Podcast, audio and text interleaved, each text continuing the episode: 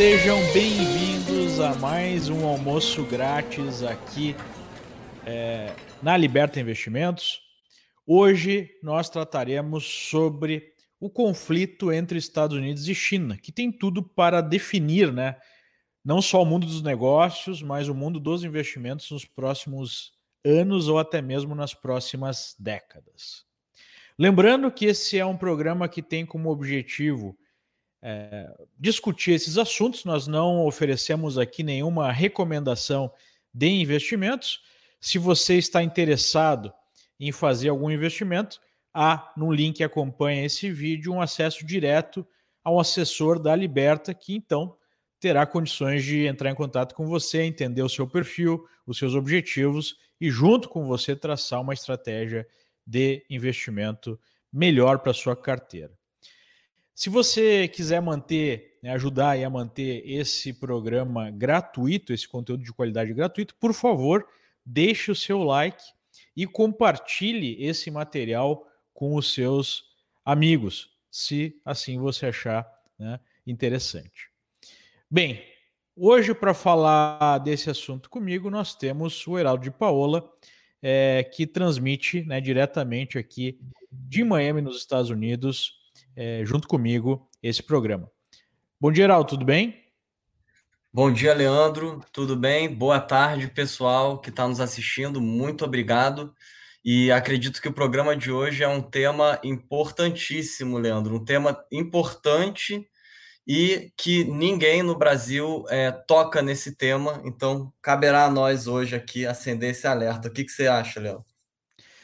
Olha, é, esse tema ele é tão importante que eu colocaria ele como principal tema para os próximos vários anos, porque ele envolve geopolítica, ele envolve talvez hoje é, a maior ameaça né, para a estabilidade financeira do mundo, passando a epidemia. Na verdade, a epidemia tem a ver com esse tema, né, porque a epidemia nasceu e foi é, gestada aí na, na China, né, é, talvez até faça parte de todo esse conflito que nós estamos observando. E, na verdade, é, sempre na história onde nós tivemos a disputa entre duas potências, essa disputa redesenhou o mundo.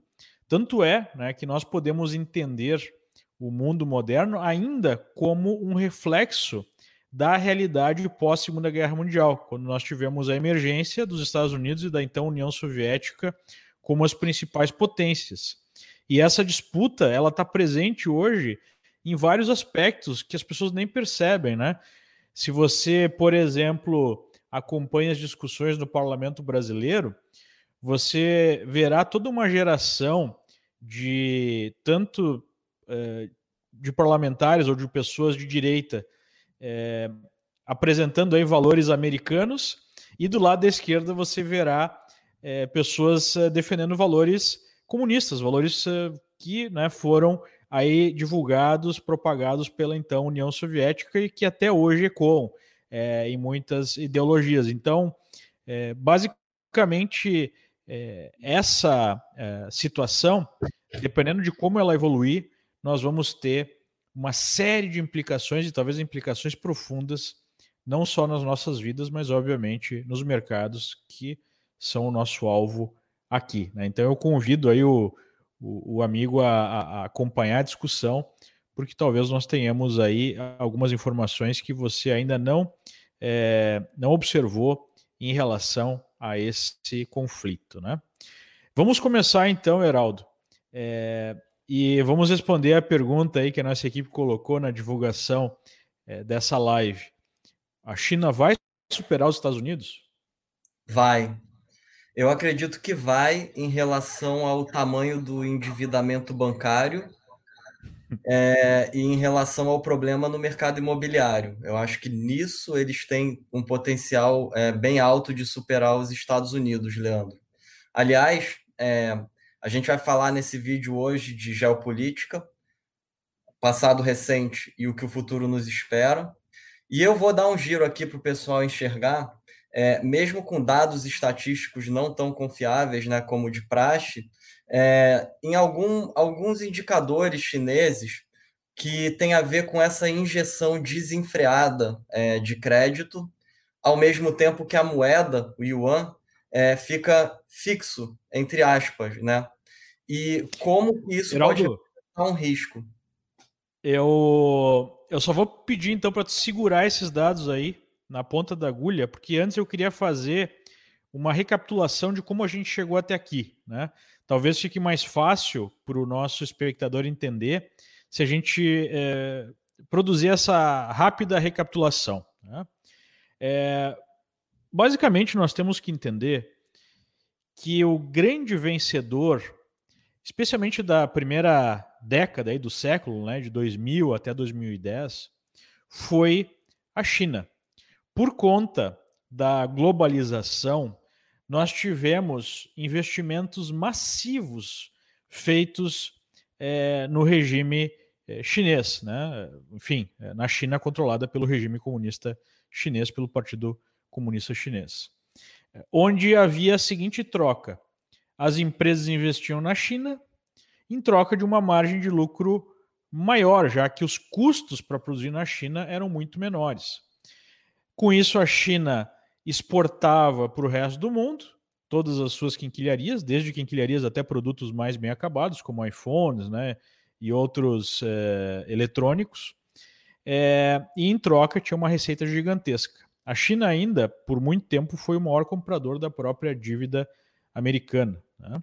O historiador aí, Neil Ferguson, chegou a chamar de China América, né, que seria quase que um, é, um, um, um, país duplo, né? uma relação é, mutuamente positiva, pelo menos nessa fase. É, o Brasil, nessa época, ela, ele foi muito beneficiado pela expansão chinesa. É, por que, que, o, por que, que o Brasil foi, foi beneficiado pela expansão chinesa, Heraldo? O, o, Brasil foi beneficiado pela expansão chinesa porque ele arrumou um cliente, um cliente bom, um cliente que estava interessado em comprar diversos produtos brasileiros, principalmente soja.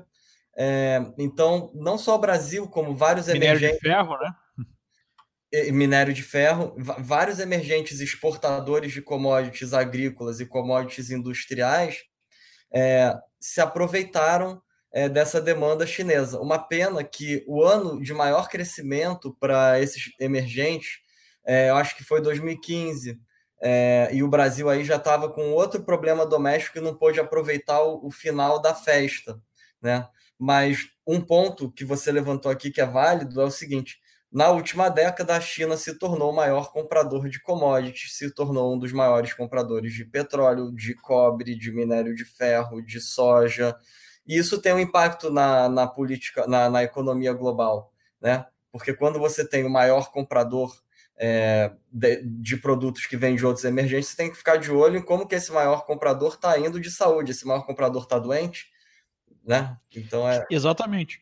E esse crescimento chinês ele veio acompanhado de uma expectativa por parte é, aí do Ocidente que a China produzisse ao longo do tempo uma abertura política maior, ou seja, a China fosse crescendo e eh, se transformando com o tempo lentamente num regime parecido com os regimes ocidentais, onde impera a democracia, né, o, o livre mercado de fato, porque apesar da China ter um, um quê de livre mercado, especialmente na sua base, né, nos pequenos negócios, nós sabemos que conforme as empresas chinesas vão aumentando de tamanho, de influência, maior é o controle do partido sobre tal empresa. Né?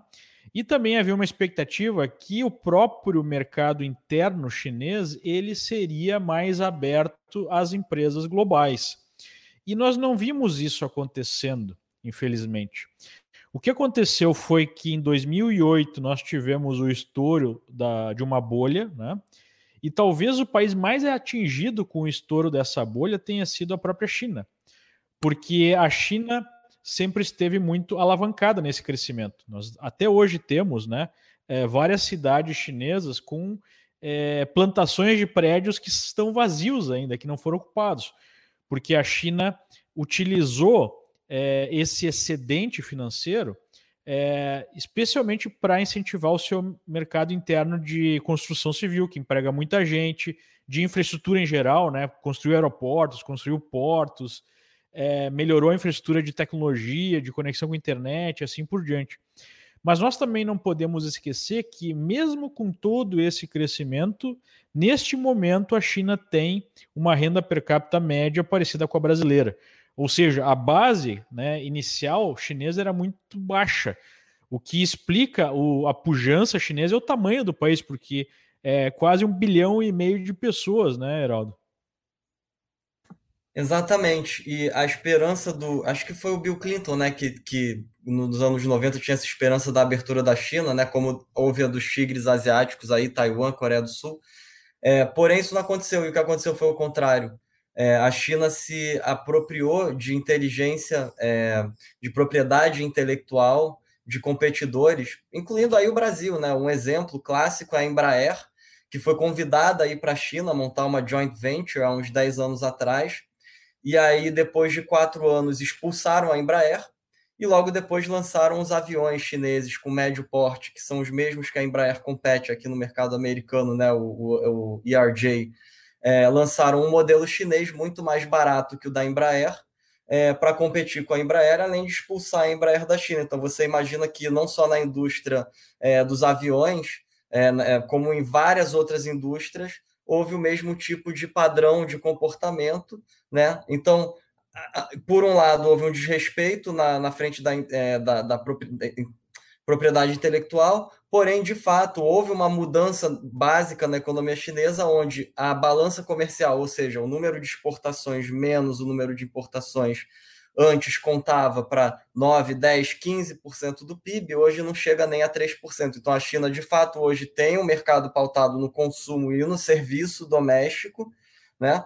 Porém, é, ela se aproveitou e é nisso que centra uh, o estresse geopolítico hoje é, com os americanos. Então, é, eu acho que isso é a grande questão na política, na geopolítica, mas teve uma deterioração econômica, principalmente do balanço saudável dos bancos chineses, gigantesca no período.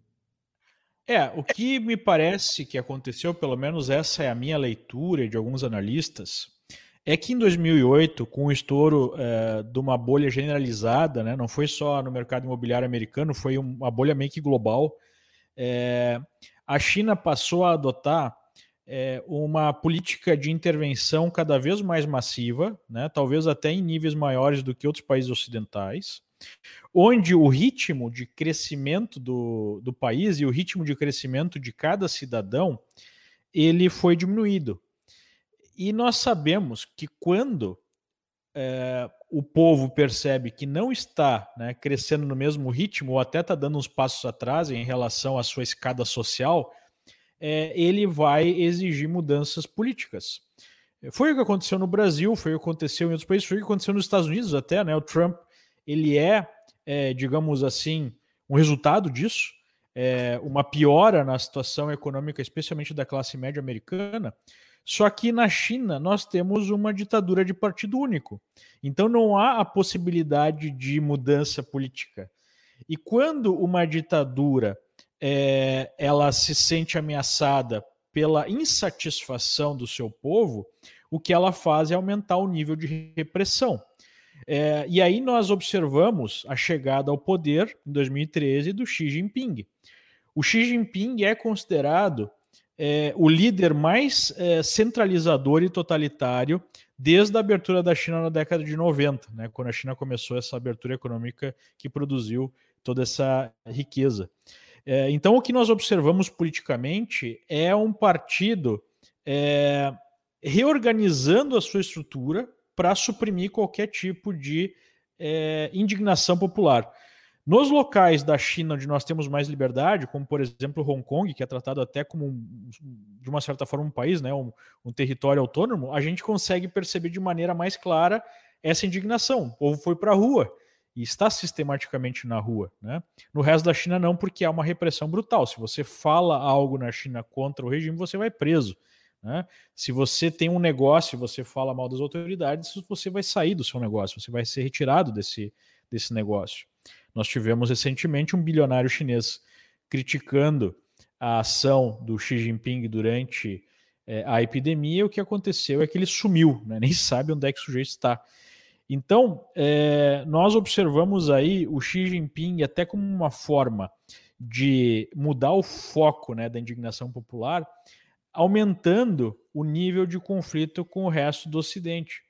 É, onde ele colocou, a partir de 2013, um objetivo muito claro para o Partido Comunista Chinês de reafirmar suas raízes, reafirmar então é, aí a sua é, responsabilidade para seguir com a, o que eles chamam de revolução, só que nos moldes chineses, né? É um comunismo nos moldes chineses, como o próprio Xi coloca, e o objetivo de até 2050 suplantar os Estados Unidos. Então, é, o Xi Jinping usa o nacionalismo como uma forma de desviar a atenção para a diminuição do ritmo de crescimento interno. E usa esse conflito com os Estados Unidos como uma forma de manter a unidade popular. Né? Então, é, qualquer ditadura tem como objetivo permanecer no poder. E a partir do momento que o Xi coloca esse norte, né, isso foi dado em documentos internos do partido e na própria é, no próprio Congresso do Partido Comunista de 2018, né, uma nova é, China, é, fica meio impossível não pensar num conflito de maiores proporções. E, ao mesmo tempo, nós tivemos nos Estados Unidos um presidente é, conservador chegando ao poder que também coloca o foco no país. Né? O, o lema, como todos sabem, é Make America Great Again. Né? Basicamente, o que ele está apontando o dedo é para a situação que o Heraldo colocou. Os chineses atraem capital, atraem conhecimento, ficam conhecimento e impedem que empresas americanas ou europeias, né, ou de outras nacionalidades, possam explorar esse mercado interno. O que não acontece, por exemplo, nos Estados Unidos, onde podem vir empresas do mundo inteiro e operar aqui dentro, né? Ou no Brasil, enfim. Claro que há algumas limitações, mas é um mercado muito mais aberto do que o mercado chinês. Então, o Trump chegou para os chineses e falou: Ei, peraí, vocês é, utilizam estratégias de dumping, têm mão de obra muito barata, roubam nossa tecnologia e, enfim, isso acaba até prejudicando em termos de emprego nos Estados Unidos. Só que a gente não pode também atuar no seu quintal ou não pode competir com as mesmas regras, né? É, aí não vale a brincadeira. É, e isso então deu início a este é, conflito, ou deu prosseguimento ao conflito que já estava desenhado a partir da mudança na diretriz do é, Partido Comunista Chinês com a crise depois de 2008. Né? É, e basicamente o que a gente enxerga hoje é apenas a possibilidade de ampliação desse conflito. Ou você consegue, consegue ver é, no curto ou médio prazo, Heraldo, a diminuição do nível de conflito? Olha, eu acredito que o conflito só diminuiria se de fato uma bolha, é, uma bolha típica de países emergentes, né, uma bolha inflacionária, ocorresse na China e a explosão dessa bolha causasse uma forte mudança política ao estilo da União Soviética nos anos 90. Mas a gente está lidando com um partido que desenvolveu uma tecnologia muito avançada que dá inveja ao George Orwell, né? Então, mesmo assim, seria difícil. É, a tendência mais pessimista que eu poderia pintar num, num, num, horizonte seria um cenário mais ou menos de Guerra Fria, é, onde os países, as regiões tivessem que escolher é, com quem eles fariam o comércio. Né? E nessa situação, eu acho que comparando com a Guerra Fria em si, entre Rússia, é, União Soviética e Estados Unidos, trazendo isso para hoje, China e Estados Unidos, é muito mais difícil para os americanos porque o nível de influência chinesa é muito alto. Muito alto por duas razões primordiais. A primeira é o lobby político, é, e a segunda, eu acredito que foi a transferência da capacidade industrial é, para a China de diversas empresas, coloca muitos empresários na mão, né? E a, além das mudanças de regulação. Então, a China ameaça empresas de tecnologia com mudanças de regulação no terreno doméstico. São empresas que têm 30%, 40% da venda dos seus produtos é, na China, por causa do tamanho da população, e que ficam no meio campo. E para a indústria em si, é, em geral, não apenas tecnologia, mesma coisa. O que, que pode arrefecer, o que, que pode salvar isso? Mas aí não é bom para os emergentes. a automação industrial, a robotização. Por quê? Esse movimento de você trazer de volta para o país desenvolvido a indústria, é, ele faz sentido desde que a margem de lucro aumente. E qual é a forma da margem de lucro aumentar? Com robotização. E é isso que a gente está vendo o Japão já ser o primeiro da fila fazer. E eu acredito que o próximo vai ser a Alemanha, porque a Alemanha se tornou o maior exportador do mundo no final da década passada, e hoje a Alemanha está entrando numa recessão industrial por causa de falta de demanda da China. Então, eu acho que a tecnologia joga a favor de diminuir isso, mas só uma mudança política muito forte na China para abrir um caminho aí de algo mais é, tranquilo. Né? E nesse intervalo, é. As regiões mais frágeis, como a América Latina, ficam na mão desse jogo geopolítico. Além disso, né, pelo próprio crescimento dos níveis salariais é, na China, a vantagem de produzir na China já não é tanta quanto era no passado. A maior vantagem hoje, de fato, é o próprio acesso ao mercado interno chinês. Só que esse acesso é, é controlado pelo partido. Né? Você precisa submeter as regras do partido para poder operar na China.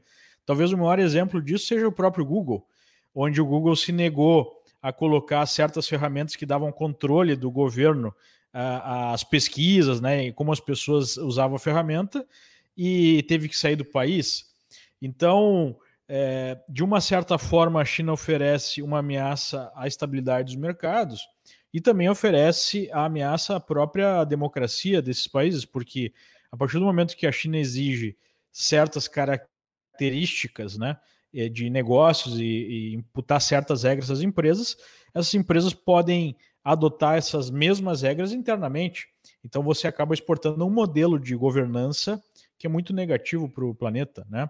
Agora, feita essa explicação inicial, depois nós vamos voltar ainda a esse tema geopolítico.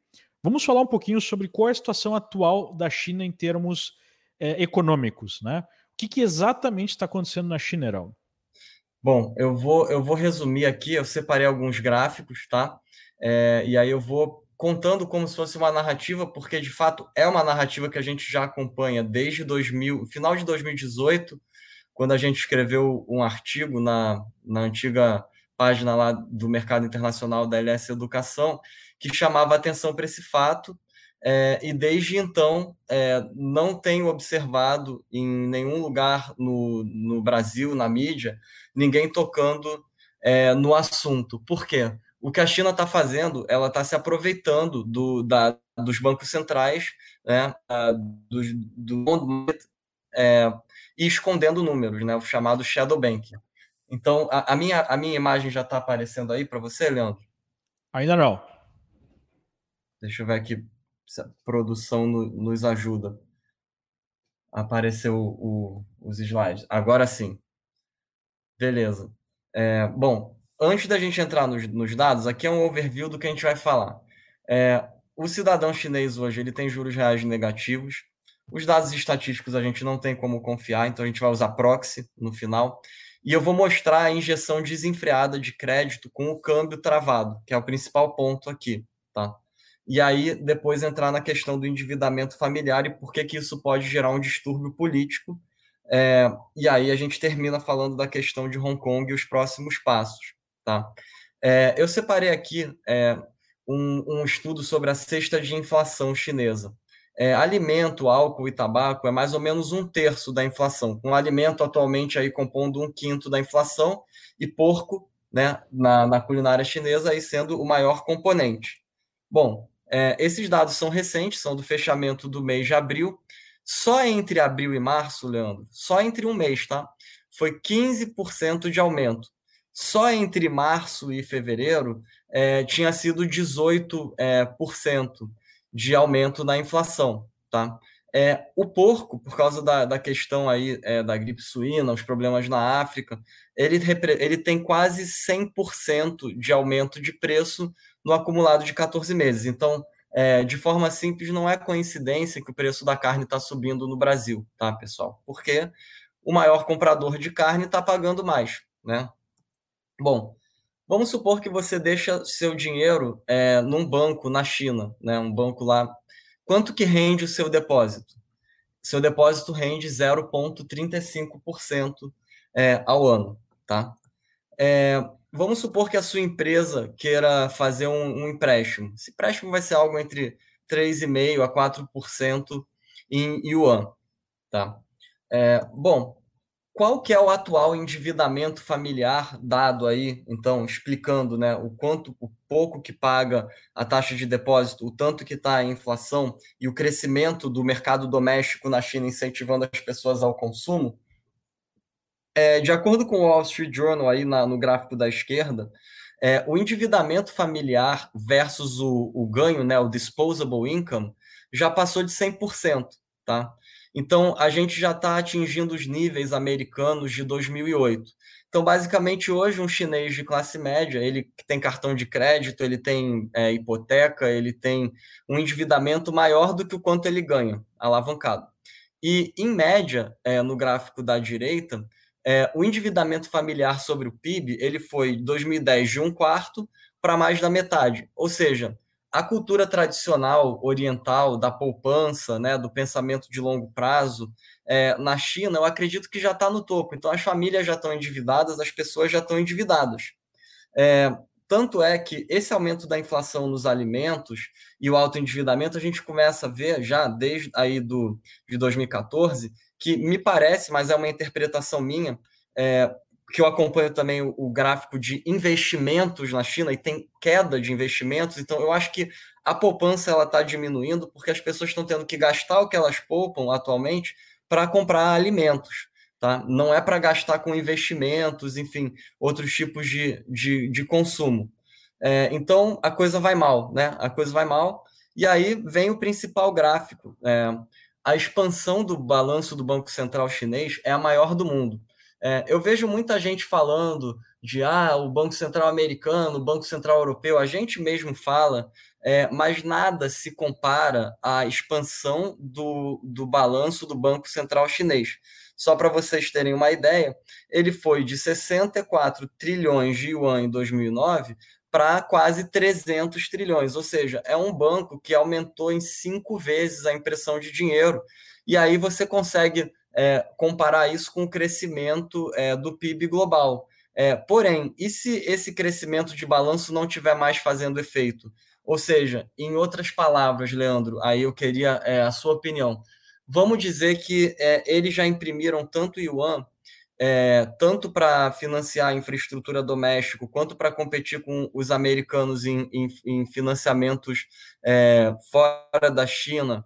É, e se não estiver fazendo efeito, mas a moeda, a moeda fica estável em torno de 7 dólares por yuan, para o FMI não tirar a China da cesta de moedas e proibir eles de financiarem infraestrutura na América Central, América do Sul é, e na Até África. na Europa, né? A financiamento. Até na Europa o, o que, que acontece com um país que endivida demais a moeda é, e não mexe no câmbio? Aonde que está o, o risco, na sua opinião, Leandro? Bom, eu acho que em algum momento, né? É, ou eles vão é, desvalorizar a moeda, que será necessário, que vai acontecer, ou nós vamos ter inflação, não, não tem outra. A inflação vai, vai, vai crescer exponencialmente.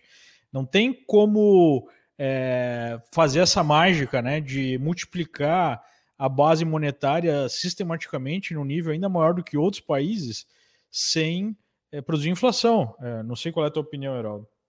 É, e, e, também tem uma outra questão que ninguém tem acesso ao valor é, correto, que é o shadow banking. Então imagina que tem é, trilhões aí em empréstimos feitos na China para empresas que foram defaultados ou tem uma qualidade de crédito péssima que a última vez que eu fiz um, um research assim mais profundo, é, acredito que foi é, o pessoal da Gavecal, que é uma empresa que fica em Hong Kong, eles falavam que é, criavam-se na China empresas de asset management que compravam desses bancos os empréstimos podres e essas empresas depois faliam, desapareciam. Então, é, como a moeda fica estável e não desvaloriza, o jeito de injetar essa liquidez é você diminuir né, as reservas bancárias. Então, nós temos hoje bancos na China com reservas baixíssimas e com um perfil de carteira de o book de empréstimos que ninguém sabe se esse book é zumbi ou se existem empréstimos é, com valor ali. E para mim essa é a grande questão, porque o mercado imobiliário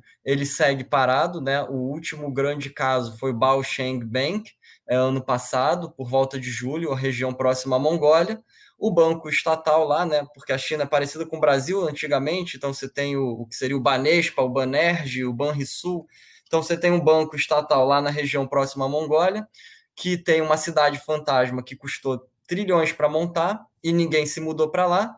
O banco quebra e o presidente do banco some e é acusado de fraude, né? E aí o assunto morreu ali. É, então, além, China, além disso, regiões, né? Isso não pode ter também. Além disso, o que está acontecendo, Heraldo, segundo o Wall Street Journal, é um aumento exponencial de compras por parte do Estado de stakes em companhias. Na verdade, é a transformação da dívida em equity das companhias. É, até 2014, é, o percentual de compras do Estado de companhias era de 12%, ou seja, entre 11% e 12% era o que é, o Estado em si comprava de stake em companhias é, né, é, em bolsa, enfim. E agora isso ultrapassou 50%, e basicamente a operação é a transformação de dívida, já que a dívida é impagável, em equity nas companhias, né? Uma outra forma de dar uma limpada ou uma tentativa, né, de dar uma limpada no sistema, porque você transforma uma dívida impagável em equity, e o equity você pode dar em tese contabilmente o valor que você quiser, né? Pelo menos fica mais bonito lá nos balanços. É, mas obviamente que isso é insustentável.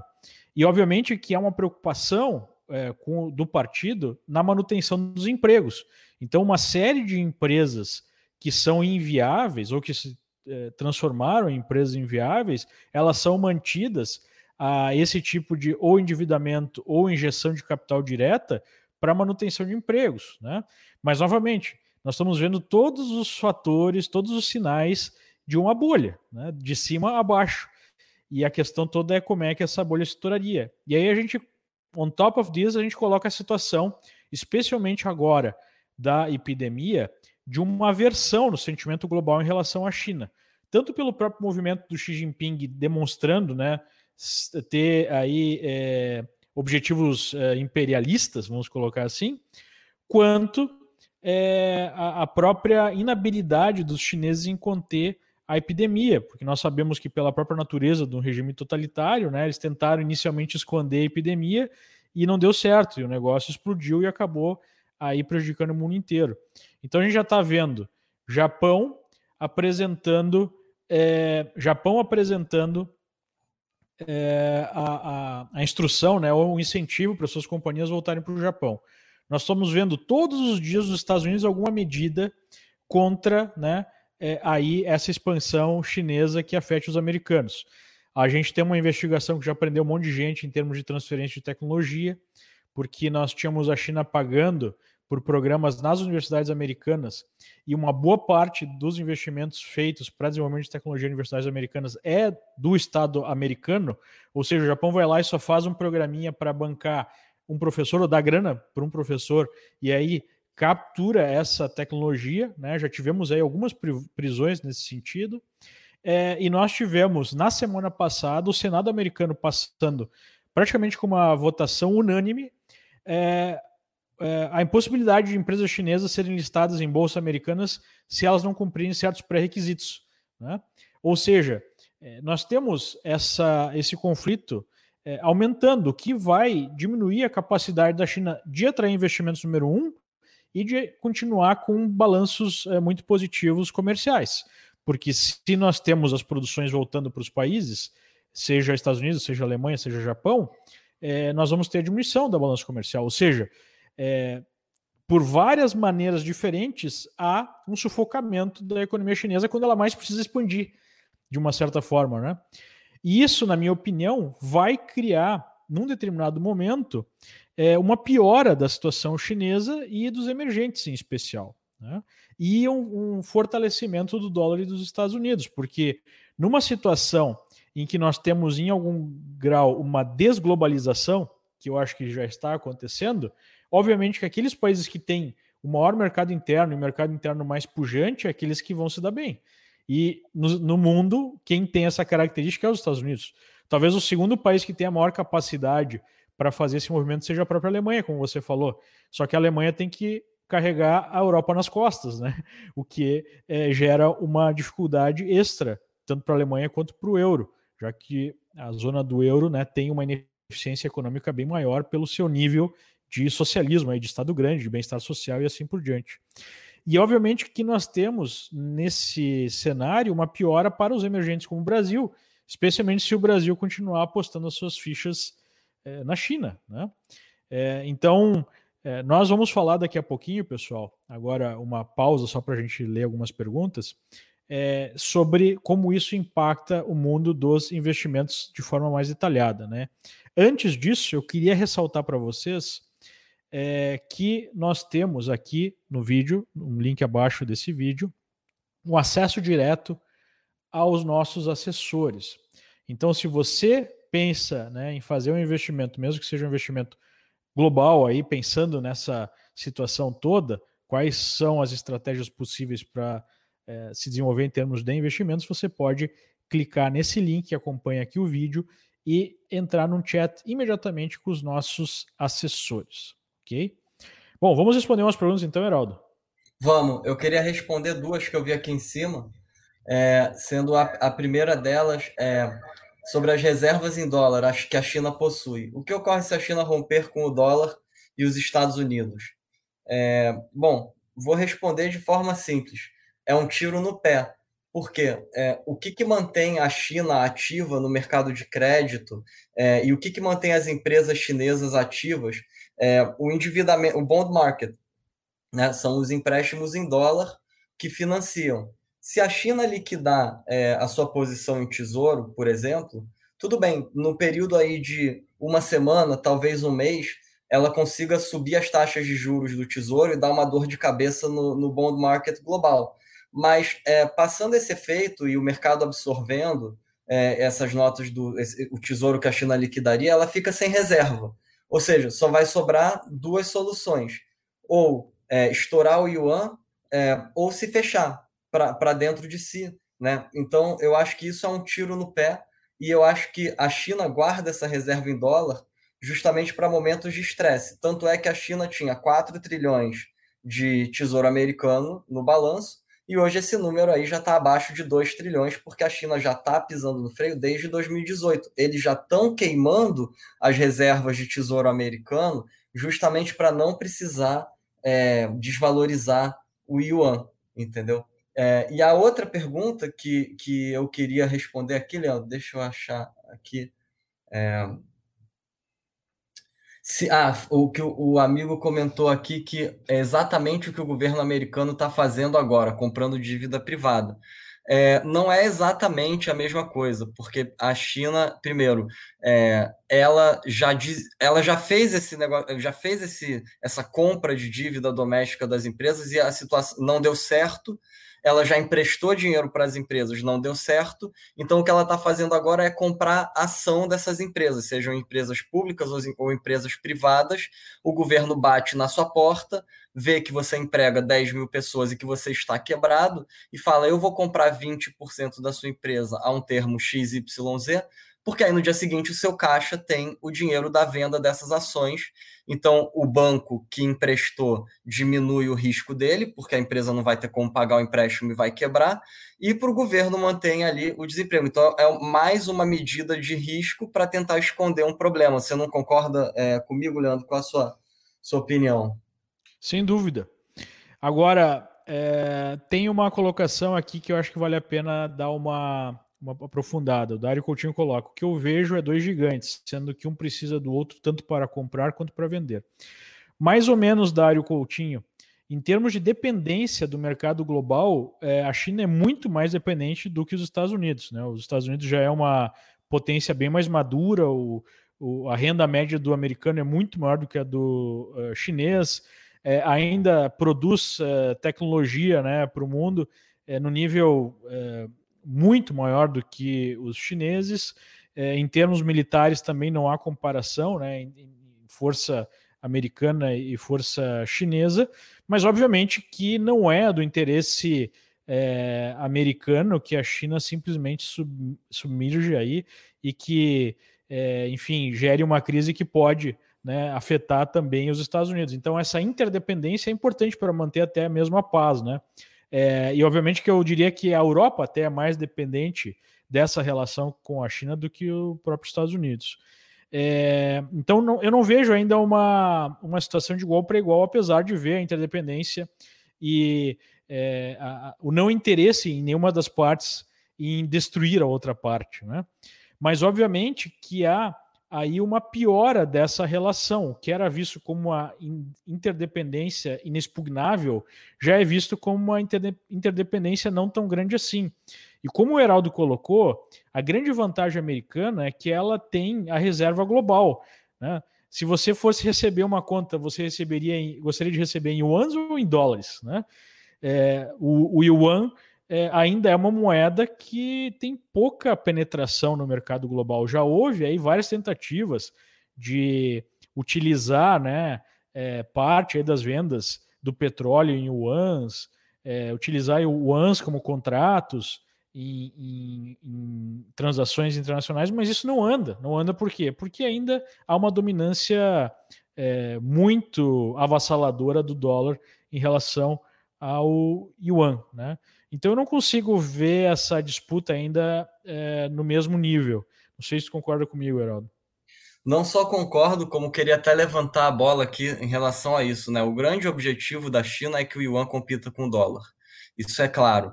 Porém, é, primeiro, recentemente, a situação na China ela não é nova e quem acompanha o mercado sabe disso. O Putin já falou esse ano que não quer mais aceitar pagamento em yuan. E em segundo lugar, foi um ponto é um ponto bem interessante que é o seguinte: a China falou que vai começar a competir com os Estados Unidos em financiamento né, para outros é, países e outras empresas. Então, por exemplo, uma empresa brasileira endividada precisa girar a dívida, eles vão oferecer um bonde em yuan. É, esse tipo de postura só acelera o processo de é, estourar o yuan. Porque o que, que essas empresas vão fazer no primeiro dia que entrar o dinheiro dos bondes dela em yuan, Leandro, na sua opinião? Como é que é? Desculpe. É, a China quer competir com, com é, o, o, yuan competindo com o dólar na hora de empresas, como empresas é, brasileiras, etc., que têm endividamento e precisam é, lançar bonds no mercado. A China tem dito que quer, quer dar a possibilidade para essas empresas lançarem bonds em yuan, é, para competir com o dólar, né? Mas a, o ponto aqui é, é, o que você acha que essas empresas que lançarem bonds em yuan vão fazer no dia seguinte que entrar o dinheiro, Leandro? O que nós temos que entender é o seguinte, Heraldo e pessoal, é, e aí a gente vem num debate mais profundo, né, que a gente pode fazer aqui. É, por que que, por que que as pessoas confiam a sua poupança nos Estados Unidos? Por que que mais da metade da poupança global está nos Estados Unidos? Né? Por um único motivo, né? Rule of law. Aqui há uma tradição secular de respeito às leis, de existência de um sistema aberto, de um sistema democrático, com justiça funcionando, com o mercado funcionando, onde é, regras serão cumpridas né, ao longo do tempo. E quando elas mudam, elas mudam aos poucos. Essa é uma vantagem absurda em relação a um país que é, é controlado por uma ditadura, porque a ditadura amanhã pode não gostar do seu dinheiro, pode não cumprir aquilo que foi falado. Nós não tivemos em 97 é, a China né, fazendo um tratado com o Reino Unido em relação a Hong Kong. É, Hong Kong seria devolvida à China, né, era um protetorado aí é, inglês, né, foi devolvido à China com a promessa que durante 50 anos contaria com os mesmos níveis de independência que contava durante o mandato aí do Reino Unido. O que nós estamos vendo nesse momento? O regime chinês simplesmente rasgando esse acordo, não, a gente vai mudar as regras lá em Hong Kong, porque Hong Kong está criando problema, está fazendo aí uma série de atos de protesto, né, contra algumas medidas iniciais nossas de ter mais controle, então a gente vai simplesmente rasgar esse acordo para exercer o nosso poder em Hong Kong. Então, é, é, o que nós temos é, como grande força americana é, é o sistema americano, né, o sistema baseado em lei, o sistema baseado em, em, mercado livre, né? É, em regras que são cumpridas sistematicamente. É por isso que as pessoas é, deixam a sua poupança é, em dólares. E, obviamente, também por conta né, é, dessa vantagem que esse sistema criou ao longo do tempo, onde a maior parte da reserva mundial é em dólar e onde nós temos até mesmo o próprio poder é, militar aí, o poder de influência americano no resto do mundo. Então, por uma série de motivos que estão por trás é, da, da, da, mera competição né, econômica, e aí nós temos é, os valores que estão por baixo de qualquer sistema que funcione, nós temos uma vantagem muito grande dos Estados Unidos em relação à China. Né? É, então, acho que é importante mencionar isso também, Heraldo. Totalmente, né? E eu acho que para a gente finalizar o programa de hoje, seria interessante mostrar as nossas proxies aí desse risco chinês. Se o pessoal puder compartilhar é, a minha tela aqui, Leandro, para a gente poder mostrar aí para o pessoal que está no Brasil, empresário, agricultor, a importância desse tema. Tá na tela já. Beleza. É, isso aqui é, é, na década, né? Mas o principal movimento veio aí é, de, no ano de 2016, um pouco antes. É um indicador de commodities, então são commodities industriais. É, desde 2011 já cai 51%, né? Então, mas se você observar ali, o ano de 2016 foi quando, na verdade, as coisas começaram. Até 2017 a China conseguiu recuperar, imprimindo mais dinheiro, mas parece que a fórmula, é, o antibiótico não faz mais efeito. Então, o dinheiro que a China imprimiu entre 2016 e 2017 é, serviu para puxar esse gráfico para cima. Só que o dinheiro que a China imprime desde 2017 até hoje é muito maior do que o que ela imprimiu em 2016 e não faz efeito. Então, vocês conseguem ver aqui commodities aí com uma grande queda, porque o maior comprador de commodities está fraco, né? Agora, a Coreia do Sul, o canário da mina, o país que importa insumos de emergentes e exporta semicondutores e materiais aí que as empresas chinesas usam para fabricação de produtos de alto valor agregado, muitas vezes de tecnologia. Então, esse é um gráfico nominal de queda de exportação da Coreia do Sul. Vocês estão vendo aqui que novamente eu comparo com 2016, que foi a, a recessão falsa é, chinesa ali que durou rapidamente, né? É, outra, outra moeda é o dólar de Singapura, que é um, uma cidade, país que fica ali colado na China, com o mercado aberto. É, vocês veem que o dólar de Singapura ele está ameaçando aí decolar, né? Enquanto o yuan fica parado em volta do 7. E aqui, para finalizar a última imagem de hoje, é a nossa balança de exportação quem é o nosso maior parceiro comercial hoje é a China. Claro que dentro desses 27% a gente tem produtos de agricultura que fazem sentido ter a China como parceiro. Porém, se você está assistindo essa live hoje e você tem exporta para a China e é seu, seu único cliente é a China, e depois de assistir essa live você começar a pensar em pesquisar por clientes em outras regiões do mundo, é, porque em algum momento a coisa vai ficar ruim na China, é, ao longo dessa década não é possível, é insustentável esses números na China, eu acredito que a live de hoje já vai ter sido válida se pelo menos uma pessoa conseguir diversificar uma estratégia de business aqui hoje. Inclusive, o nosso governo, né, pautar aí mais parceria, mais comércios com outros países para diversificar para os nossos agricultores e para os nossos exportadores esse risco da China quebrar, entendeu? É, isso vai ser uma, é. uma tremenda bordoada na economia brasileira. Também é importante, né, Heraldo, é, chamar a atenção para o timing dessas coisas e é, o que exatamente a gente está falando, porque a, a, gente pode passar uma, uma mensagem equivocada se a pessoa não compreender isso. Que nem alguém falou, ah, então é venda da Vale, é, short em Vale, tudo depende da questão do timing. Eu acho que no curto prazo, inclusive, vai haver um grande esforço da China para usar a mesma estratégia de sempre, ou seja, reativar a economia através da expansão de gasto. E a gente já viu a Vale dando uma puxada para cima nesses dias por conta disso. Então, eu acho que a, a gente ainda vai ver muita busca de é, é, injeção de investimentos por parte do Estado para tentar reativar a economia. Isso pode, no curto prazo, ser positivo é, para essas empresas exportadoras de commodities como a Vale. Mas por um prazo maior, como Heraldo? Não, eu quero falar que totalmente. Tanto é que o mercado financeiro global está contando que a China vai imprimir mais dinheiro para ajudar a crescer o PIB global. Então não é que a gente está falando assim, já era, explodiu uma bolha na China, se protege. Não, o que a gente está falando é o seguinte: pense no seu negócio, pense na sua empresa, pense no longo prazo. Isso é algo que pode acontecer daqui a um ano, daqui a dois anos ou daqui a dez anos.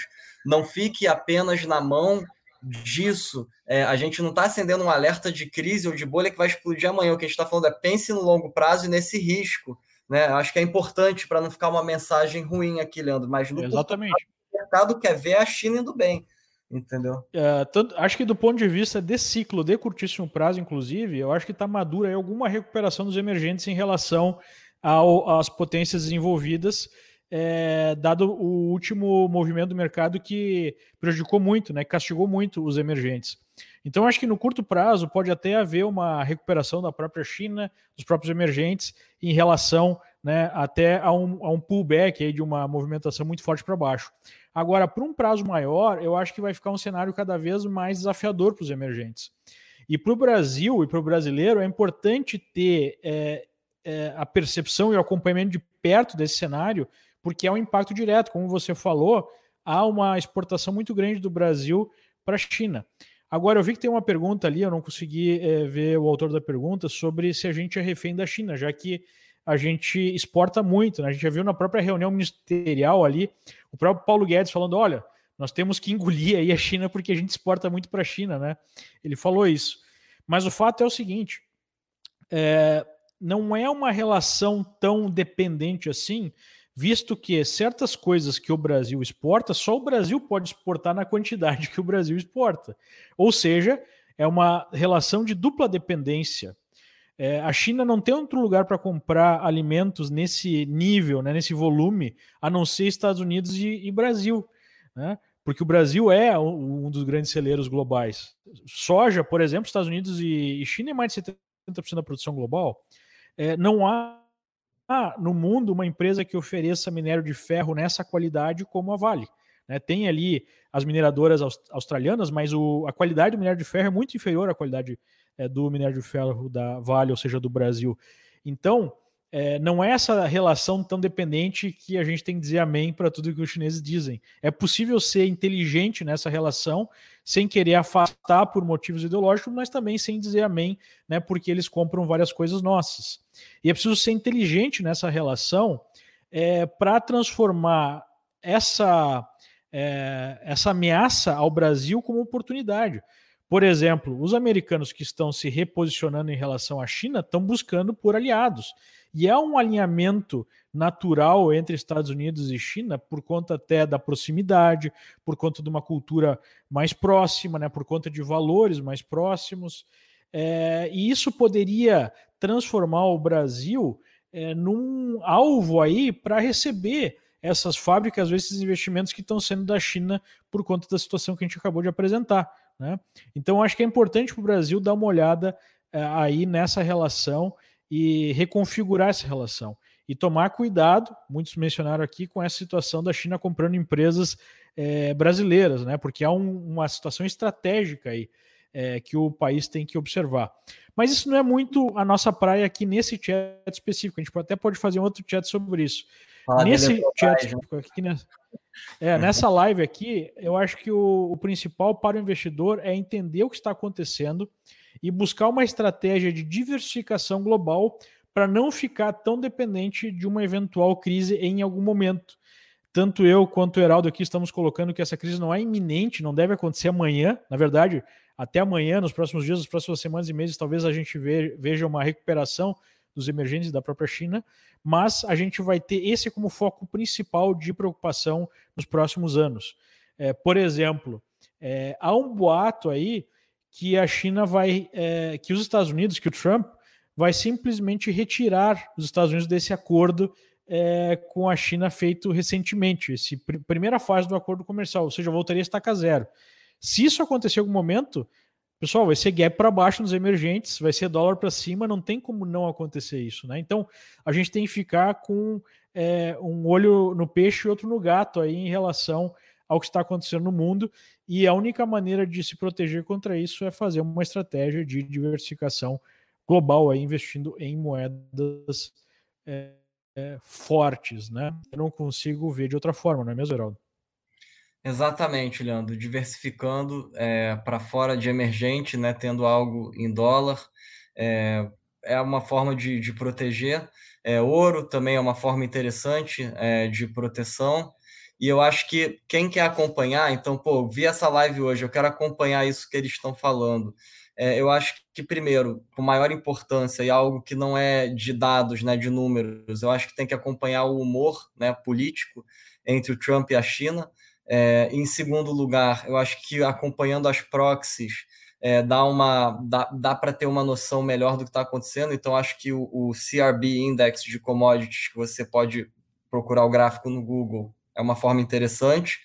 É, e também as exportações da, da Coreia do Sul também é uma outra forma interessante, porque é, se as commodities começarem a subir de preço no mercado internacional, é, eu acho que isso significa que o, as medidas monetárias que eles estão colocando na China, apesar de já extremas, estão é, fazendo algum efeito que podem animar a economia global, então é positivo para Vale, por exemplo, e o, o mesmo efeito vale é, para o lado negativo. É, mas eu acho que o principal, a bola da vez agora vai ser a geopolítica. A gente está falando de ano de é. eleição e Esse de recessão. Falar, né? A gente já não acabou falando sobre as eleições que vão decidir muito é, sobre o aprofundamento desse conflito ou não. Porque, obviamente, o Trump tem uma visão bem mais dura em relação à China do que um partido democrata. Apesar de eu achar que os democratas, na campanha, eles buscarão ter essa é, propaganda, pelo menos de visão dura em relação à China, porque há um sentimento anti-China muito forte nos Estados Unidos até depois dessa epidemia.